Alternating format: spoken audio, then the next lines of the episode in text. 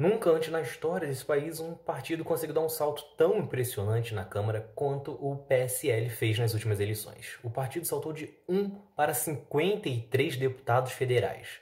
Só que como que a bancada está atuando é pouco comentado, e é isso que vamos falar neste episódio. É Pilatos lá na Bíblia quem nos diz, e também faleceu por ter pescoço o infeliz autor da guilhotina de Paris. Puxados pela eleição de Bolsonaro, o PSL elegeu 53 deputados federais e só perde para a bancada do bloco PP, MDB e PTB, com 85 deputados, e o PT, que tem 54 deputados. Só que mal chegou ao poder e o PSL já teve que lidar com uma bomba relacionada à última eleição e que isso vai durar ainda por muito tempo.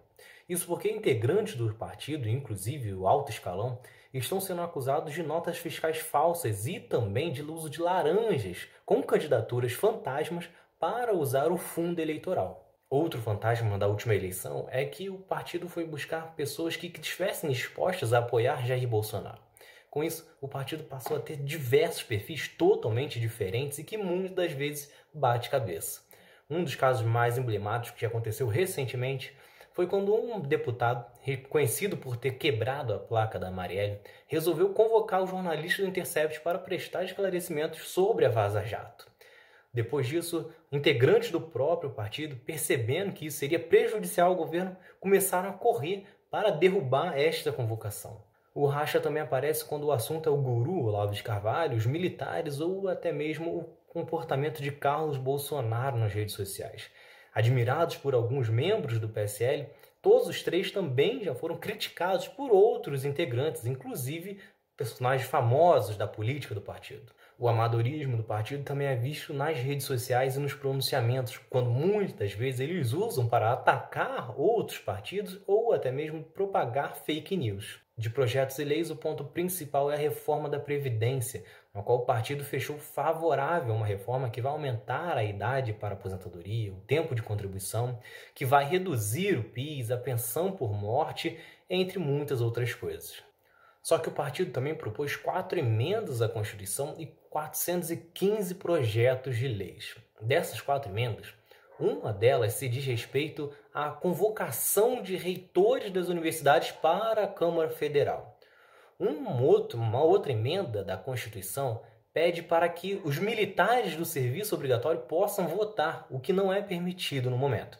Já outras duas emendas à Constituição pede para que seja acrescentado um artigo na qual os atos do judiciário não possam interferir nas decisões do legislativo.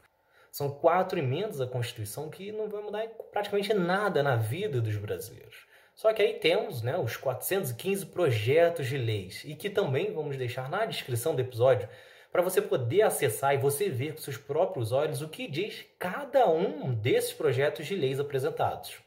Desses projetos, um quarto, ou seja, mais de 100 projetos de leis, são referentes à segurança, que é realmente a principal pauta do partido. Neste sentido, até pode agradar parte da população brasileira, afinal, as leis se referem basicamente a aumento de penas. Não existe nenhum outro tipo de projeto para melhorar as condições dos, das polícias, as condições de segurança de outras formas, apenas aumento de penas para os criminosos. Outros dois temas muito recorrentes são relacionado à legislação do trânsito e o uso de armas. Na legislação de trânsito, eles querem basicamente aumentar a pontuação na carteira dos motoristas. Tem projetos de leis aumentando até para 50 pontos, o que hoje é de 20. Quanto ao uso de armas, é um comportamento similar do presidente Bolsonaro, que quer a distribuição de armas não só para a população, mas tem diversos projetos de leis de armas para o Ministério Público e diversos outros cargos.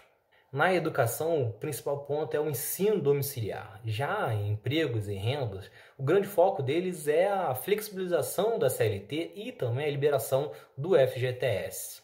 Só que em meio a tudo isso, quase metade dos projetos de leis são verdadeiras bobagens que instituem a Semana do Direito ou considerar Saquarema como a capital nacional do surf e diversas outras coisas nesta linha de semanas, direitos ou títulos específicos para determinada cidade, que apenas perde tempo no Congresso buscando assinaturas, fazendo votações e que não vai mudar absolutamente nada a vida do brasileiro, não vai gerar um consumo maior em Saquarema por ela ser a capital nacional do surf.